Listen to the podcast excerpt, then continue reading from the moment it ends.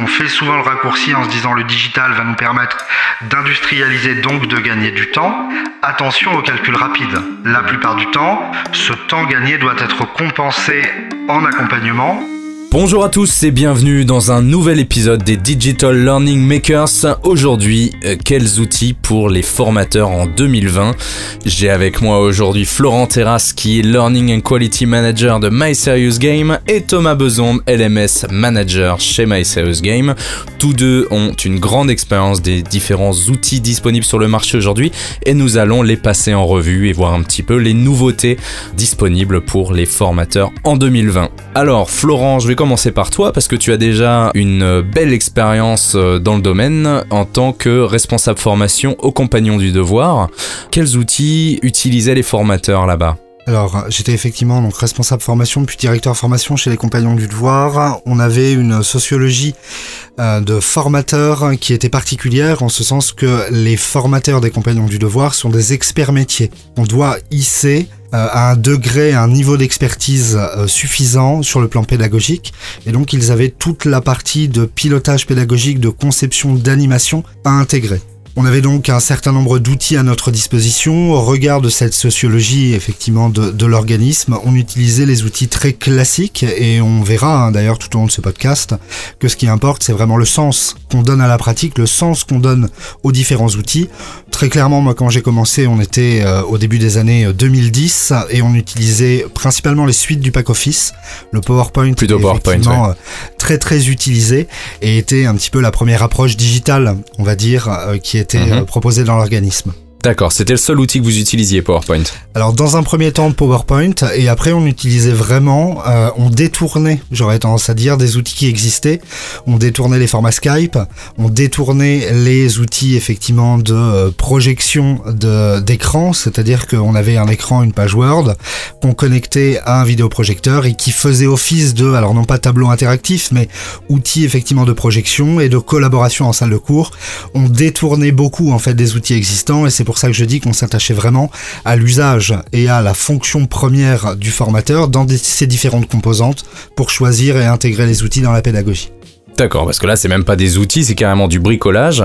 Euh, tu veux dire que en 2010, c'était il y a seulement 10 ans, il n'existait pas, pour ainsi dire, d'outils digitaux pour la formation. Alors, il en existait, si très clairement, hein, il y avait le début des différentes solutions euh, de formation digitale. Ceci étant, on était un organisme qui, comme beaucoup d'organismes de formation, ont des fonds qui sont relativement restreints euh, pour effectivement la formation. On a un certain nombre d'équipements qu'on doit déjà intégrer dans la pédagogie. Nous, on formait au métier du bâtiment, au métier de bouche, au métier l'industrie. Les machines qui composaient les plateaux pédagogiques étaient déjà chères. Donc pour les euh, sessions et les cours de technologie métier ou d'enseignement général, on composait effectivement avec les outils à disposition et les solutions qui étaient présentées jusqu'alors étaient euh, quand même assez onéreuses. Donc on avait tendance plutôt à détourner des outils euh, de libre accès. Tu sais si c'est toujours le cas aujourd'hui aux Compagnons du Devoir? Est-ce que ça a évolué vers euh, quelque chose de plus moderne? Alors chez les Compagnons du Devoir, il y a eu effectivement des évolutions. Hein. Déjà, moi, quand j'étais présent, il y avait euh, les prémices de ce qu'on appelait effectivement une banque de compétences. C'est un outil qui s'appelle Akisav et qui a été euh, l'un des précurseurs en France. Hein. C'est une banque de compétences et qui accompagnait la pédagogie plutôt sur le plan du suivi pédagogique que sur le plan de l'animation pédagogique, mais c'était un outil effectivement performant. Et je sais qu'ils se sont dotés d'outils maintenant classiques il fonctionne avec la société RiseUp à l'heure actuelle, mhm. euh, qui euh, ben, leur euh, ouvre effectivement des potentialités nouvelles sur le plan du digital avec des capacités d'utilisation en formation, en pilotage pédagogique. Ceci étant, le discours que j'utilisais effectivement, qui était valable en 2010, est un discours qu'on retrouve encore au cœur de certains organismes de formation qui ont certes des moyens qui, alors n'ont pas changé, hein, ils doivent fonctionner encore avec des moyens restreints, mais le digital n'est plus une option il l'intègre. Ceci étant, il y a toujours un souci de maîtrise des coûts. Euh, donc voilà, il faut faire attention dans les propositions de solutions de bien intégrer cette sociologie des organismes de formation qui ne composent pas très clairement avec les mêmes budgets et les mêmes possibilités qu'une très grande entreprise par exemple.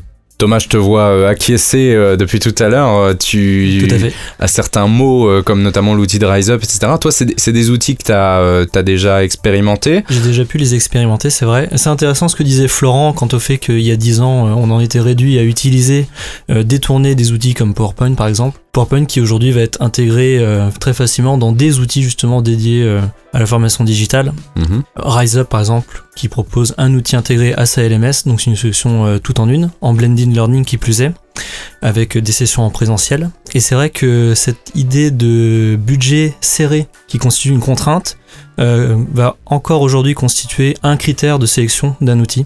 Aujourd'hui, il y a une pluralité d'outils disponibles, que ce soit des outils en local, donc des outils auteurs.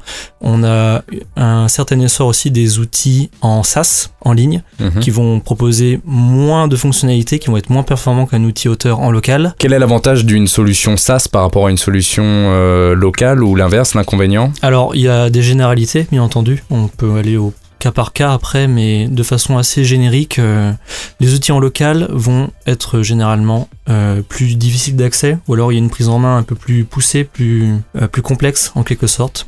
Auquel cas, on va pouvoir passer par un prestataire notamment. Euh, les outils en SaaS sont plus faciles à prendre en main, moins coûteux aussi. Mhm. Donc là, on peut passer par un outil en SaaS si jamais on veut faire soi-même, euh, que le contenu s'y prête aussi, pas que ce soit trop complexe. Et il y a aussi par extension donc les outils intégrés au LMS.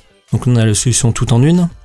On va créer directement via un outil qui est totalement complémentaire, pensé pour la LMS euh, du prestataire en question. Donc là, il y a une très forte compatibilité.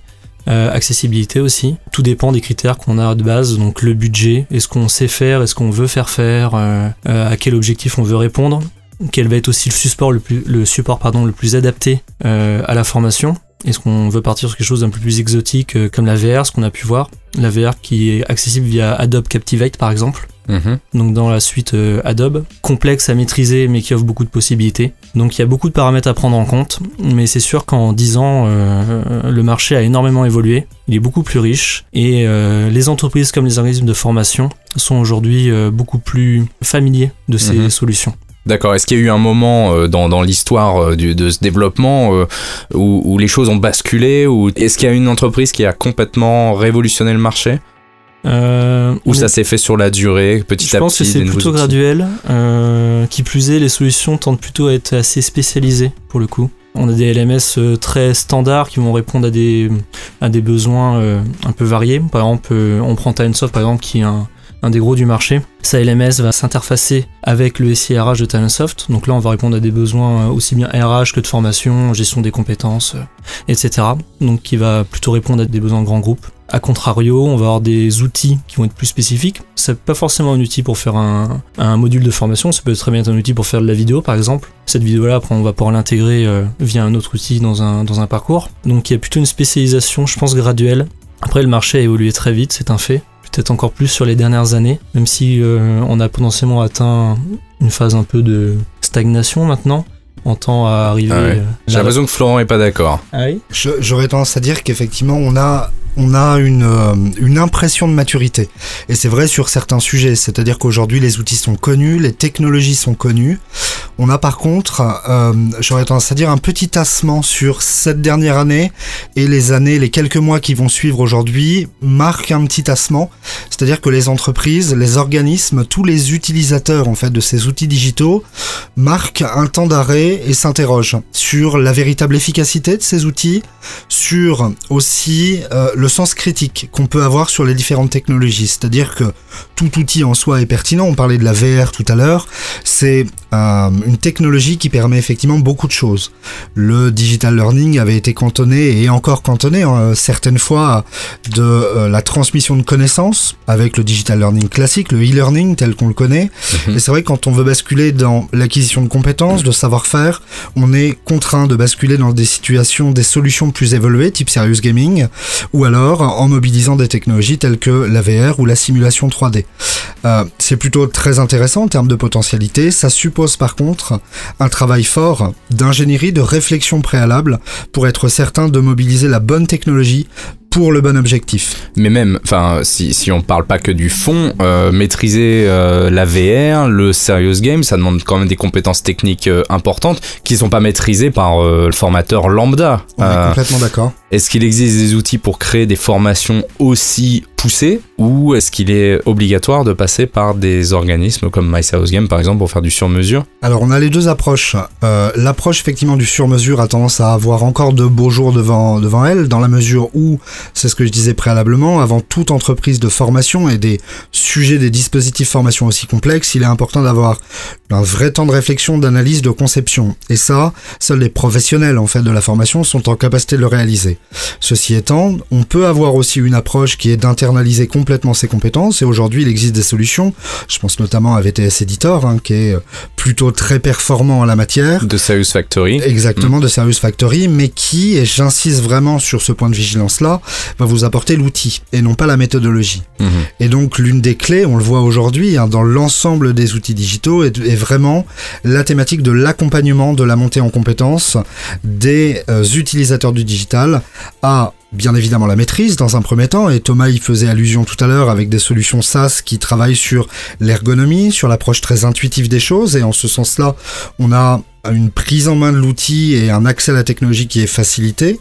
Ceci étant, il est important aussi de hisser euh, l'ensemble du marché des utilisateurs du digital à la conception, une conception de qualité, pour des contenus formation qui auront une efficacité et qui du moins répondront aux objectifs qui ont été définis. Donc entre le savoir du formateur et euh, la création technique, il manque une étape selon toi qui va être plus sur quoi? Sur des problématiques de game design, de, de gamification, construire une forme... Enfin... Mhm. Alors on est, on est là encore et, et, on est, si tu me permets effectivement euh, cette, cette réflexion Clément, sur une approche très micro. Moi je prends encore davantage de hauteur hein, mhm. sur le sujet je me dis que le formateur d'aujourd'hui n'est plus le formateur d'hier. J'enfonce une porte ouverte en disant ça. Ceci étant, déjà sur le formateur d'hier, il y avait une forme d'ambiguïté. On résumait le formateur à l'animateur de session et on négligeait tout le temps préalable de conception d'ingénierie pédagogique sur son contenu de formation. Aujourd'hui, avec les différentes réformes, avec l'incursion du digital aussi hein, dans nos vies et, euh, la, maximisation des possibilités euh, que, que, cette technologie offre, on vient, et c'est un peu le revers de la médaille, rajouter des compétences. Euh, nécessaire pour le formateur. C'est-à-dire qu'on lui dit tu as gagné du temps et tu as des potentialités qui sont étendues grâce au digital.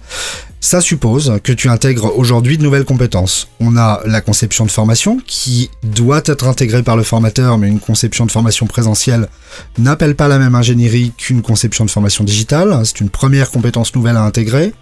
Et on a tout le corollaire en fait de cette diffusion de support digital que sont euh, la maîtrise et le pilotage pédagogique, le fait d'inscrire des apprenants, de les suivre, toutes les logiques d'ingénierie tutorale, c'est-à-dire qu'on fait souvent le raccourci en se disant le digital va nous permettre d'industrialiser donc de gagner du temps. Attention au calcul rapide. La mmh. plupart du temps, ce temps gagné doit être compensé en accompagnement pour d'une part être certain que tout le monde absorbe bien et intègre bien l'ensemble des contenus qui sont transmis par le digital. On a quand même une interaction et un médium hein, qui fait euh, écran entre le savoir du formateur et euh, l'apprenant. Il faut être certain que le message est bien passé et au-delà de ça, suivre l'ensemble de l'intégration de ces nouvelles compétences au cœur des situations de travail. Donc on a toute une ingénierie tutorale, tout un accompagnement à penser qui voilà, euh, intègre, je dirais, le, le, sac de compétences que doit maîtriser le formateur. Et on a tout le cortège administratif. La formation, on le sait, est un millefeuille administratif. On en a plein. Mhm. À chaque session de formation présentielle, mais aussi digitale, on a un certain nombre pardon, de documents formels à fournir à fournir en fait à l'ensemble des parties prenantes. On a souvent tendance aussi à négliger le nombre de parties prenantes sur un projet de formation. On a l'apprenant, on a le formateur certes, mais on a aussi le financeur, on a le législateur, on a certaines fois les entreprises partenaires, pour peu qu'il y ait une alternance ou une euh, AFEST, c'est-à-dire une action de formation en situation de travail, on a encore d'autres parties prenantes. Donc l'enjeu pour reboucler avec la question effectivement que tu me posais, me semble être la formation et l'accompagnement du formateur à l'intégration du digital de manière pertinente dans son activité, aussi bien sur le sens, le sens critique de choisir la bonne technologie, mais aussi l'outiller pour faire en sorte que le digital ne vienne pas heurter, voire cannibaliser le formateur et l'action humaine, mais, vienne agir comme une logique d'exosquelette, lui permettant effectivement une maximisation de ses, euh, de ses potentialités. D'accord, donc l'outil ne fait pas tout. Euh, en revanche, Thomas, peut-être que tu as déjà euh, testé un outil qui permettait justement cet accompagnement. Est-ce euh, est-ce qu'un outil ne peut pas accompagner le formateur aussi dans la création de sa formation à travers du conseil, un, moteur intelligent? Est-ce que c'est quelque chose que tu as déjà rencontré au cours de tes différents tests? C'est vrai que c'est quelque chose qui revient pas souvent ou pas du tout en fait. C'est la plupart des outils, notamment les outils auteurs en local, où là on n'a pas d'aide à la prise en main en soi. On va pouvoir être formé, mais c'est juste de la création de, modules. On n'a pas la conception, l'ingénierie en amont. Donc on n'a pas cette vision vraiment globale où on va embrasser euh, toutes les parties euh, de la formation, pas seulement le module en lui-même dans sa conception. Et effectivement, euh, c'est quelque chose qui revient pas beaucoup, en tout cas un moteur de conseil, c'est ce qu'on retrouve chez Enmil notamment où là effectivement on va chercher à accompagner le formateur pour que le formateur euh, se forme à la formation en quelque sorte et que la formation soit vraiment efficiente. Après Florent en parlera mieux que moi, euh, mais effectivement si on fait un benchmark du marché, un outil qui va vraiment donner des billes de manière euh, adaptée au formateur, sans qu'il y ait un intermédiaire humain en tout cas, c'est pas quelque chose de commun. D'accord. Alors Florence, justement, cet outil Edmil, c'est une solution qui a été euh, développée par MySerious Game. C'est euh, 4 ou 5 ans de travail. Hein. Euh, Est-ce que tu peux nous en dire plus sur cette solution, en quoi elle consiste? Et euh, surtout quel est son atout par rapport à d'autres outils existants? Donc Edmil, comme tu le disais, c'est effectivement le fruit de notre réflexion, du, du travail théorique, hein, c'est-à-dire euh, une revue de littérature pour voir ce qui effectivement fondait les principes d'ingénierie de formation en digital, en présentiel aussi. Donc ça, c'était un travail théorique très important en amont.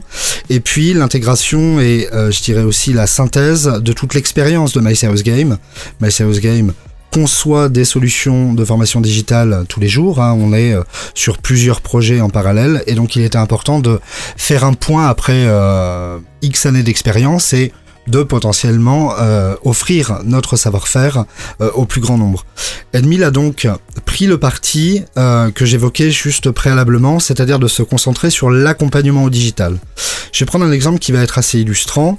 On peut se servir d'une solution digitale existante sur le marché, je prends n'importe laquelle et je vais éviter de la citer pour éviter qu'on croie que voilà je, je, dénigre un outil en particulier. Mhm. Je ne vais pas dénigrer un outil en particulier, mais illustrer le fait qu'un outil doit être résumé à sa définition d'outils et pas de méthode. Euh, vous concevez un projet de formation et vous vous servez d'un outil. Comme le disait Thomas, l'appréhension, la prise en main de l'outil va vous être euh, facilitée par toutes les logiques du X-Design, du E-Design qui sont euh, légion à l'heure actuelle. Vous rentrez sur une solution X, voilà, de conception de formation et vous rentrez directement dans la conception de formation, dans la quasi-totalité des outils qui vous sont offerts la logique effectivement euh, qui euh, est, euh, je dirais, contredite avec cette méthode-là, c'est toute la logique d'analyse et de conception préalable. C'est-à-dire que ça fait comme si vous ouvriez, je reviens à mon fameux PowerPoint, vous ouvrez votre PowerPoint et vous concevez cette formation immédiatement sans réflexion préalable. Toute la démarche de définition des objectifs, d'analyse de la cible apprenante, de structuration de votre architecture de formation, d'intégration d'une progressivité, d'intégration d'une granularité, d'intégration de l'évaluation est réputé réalisé, mais nous n'avons pas la certitude qu'il a été réalisé. Et donc, toute la difficulté en prenant effectivement un outil X ou Y et en associant et en considérant que l'outil fait méthode, c'est l'écueil principal qu'on rencontre aujourd'hui et qui vient euh, apporter effectivement une réponse à la question qu'on se pose tous aujourd'hui, comment mesurer l'efficacité des formations? Eh bien, la réponse est assez simple. Comment mesurer l'efficacité de la formation? Préalablement en analysant, en fixant des objectifs et en identifiant des KPI ou des indicateurs qui vont nous permettre de l'évaluer. Ça paraît très simple et j'ai l'impression d'enfoncer une porte ouverte euh, en disant ça. Ceci étant, on le voit que dans 80% des cas, dans 80% des cas réels vus sur le marché, cette phase-là est négligée il nous importait, parce que nous, on est cabinet de conseil et euh, structure de production de solutions digitales, quand des entreprises ou des organismes de formation viennent nous voir, nous solliciter pour la création, nous, tout ce travail que je viens de décrire, on l'intègre dans notre accompagnement, on le réalise. Il n'est pas réputé réalisé, il est effectivement réalisé, on a des jalons, des balises qui sont transmises aux clients et aux organismes, et on les accompagne en ce sens, et on les forme en ce sens. D'accord. Là, la logique de construction d'un outil était différente. Il s'agissait de proposer une solution qui allait être offerte à tout un chacun et pour lequel on n'aurait pas, nous, la possibilité de réaliser de l'accompagnement, sauf qu'il soit demandé spécifiquement. Il était donc essentiel d'introduire dans cet outil nos parties pris, et donc toute cette phase de structuration en amont de la conception d'une formation. Concrètement, cet outil, c'est quoi? C'est un, un outil auteur? Alors, c'est un outil auteur, mais un outil auteur revisité. C'est-à-dire que c'est un écosystème qui intègre bien évidemment une LMS qui va recevoir l'outil conçu. C'est un outil auteur, mais un outil auteur avec une vision un petit peu différente, en ce sens que cet outil auteur va être séquencé. On va partir de la phase de définition des objectifs avec une méthodologie certes contraignante, mais plus on a de la contrainte au démarrage, plus on se fixe un cadre et un terrain de jeu qui va nous permettre effectivement de piloter et de concevoir plus facilement. Et ça intègre donc ce qu'on appelle un stepper, une définition des objectifs, des informations sur les cibles apprenantes, des informations sur le contenu et des informations sur la structuration souhaitée. Et c'est comme ça qu'en fait l'outil accompagne l'apprenant. C'est exactement ça. Il push une première définition d'architecture, ce qui correspondrait en fait à une phase qui s'appellerait ingénierie de formation. Et le travail d'accompagnement ne s'arrête pas là, c'est-à-dire que même dans le remplissage des différentes briques que constitue cette architecture, il y a un accompagnement pour euh, solliciter le sens critique du concepteur formateur et le conscientiser sur le choix pertinent d'une activité par rapport à une autre, de l'utilisation d'un QCM ou d'un glissé-déposé. On a deux exercices qui en soi peuvent être apparentés à ce qu'on appelle un QCM déguisé, hein, c'est la même mhm. logique. Ceci étant, on ne va pas solliciter les mêmes facultés, les mêmes euh, habiletés, et donc il peut être intéressant certaines fois d'avoir un éclairage sur l'utilisation de telle ou telle activité. C'est ce que propose Edmil avec un moteur de conseil intelligent et réactif edmil, edmi2l.com si vous voulez en savoir plus. Alors, est-ce qu'il reste encore des étapes à franchir? Est-ce qu'il y a euh, encore un outil manquant sur le marché pour les formateurs? Est-ce qu'ils ont des besoins euh, qui n'ont pas encore de réponse aujourd'hui? Bah, Dans l'absolu, euh, si on peut partir du principe que l'outil auteur d'Edmil est la solution, la réponse, pour les formateurs.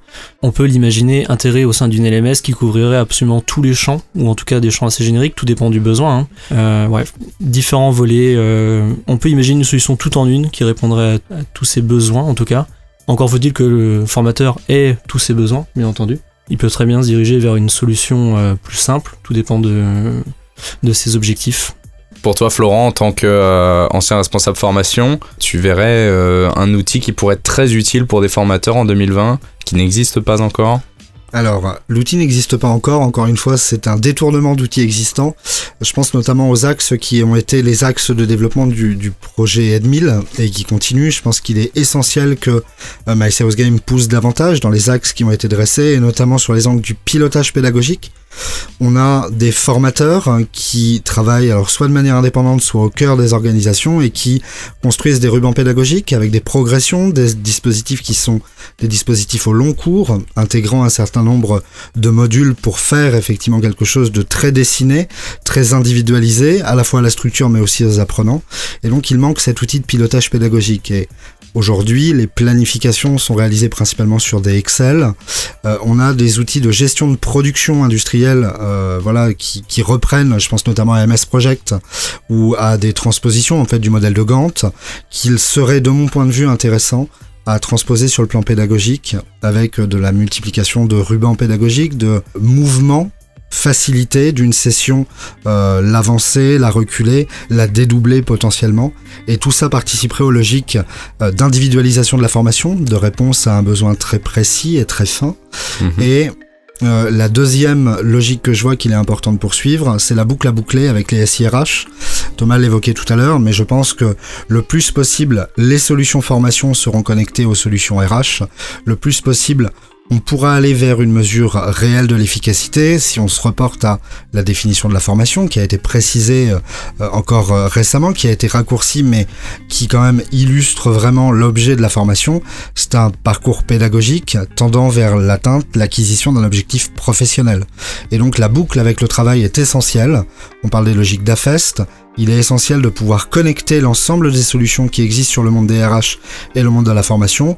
Pour, je l'ai dit, la solution 1 attester d'une efficacité, vérifier en situation de travail. Donc on a toute une chaîne à créer sur ce plan-là. Et au-delà de ça, travailler sur des mouvements plutôt méta et sociologiques de rapprochement des divisions formation et des divisions RH au cœur des organisations, qui certaines fois encore euh, travaillent dans deux bureaux séparés, travaillent avec des visions qui sont encore différentes. Euh, voilà, ça tend à s'améliorer, mais je pense qu'une solution et un apport du digital pourrait être aussi celui de régler des problèmes d'organisation et de sociologie des organisations. De toute façon, sous un angle technique, euh, de manière très factuelle, euh, on doit toujours viser euh, l'interopérabilité des outils. si on prend par exemple exemple très simple, une LMS, un outil de LMS et un outil de SIRH, il faut que ces outils puissent être interopérables pour faciliter l'action de département RH, de formation, voilà, tout ce beau petit monde. Merci Thomas. Merci Clément. Merci Florent. Merci. Et on se retrouve dès demain pour un nouvel épisode des Digital Learning Makers.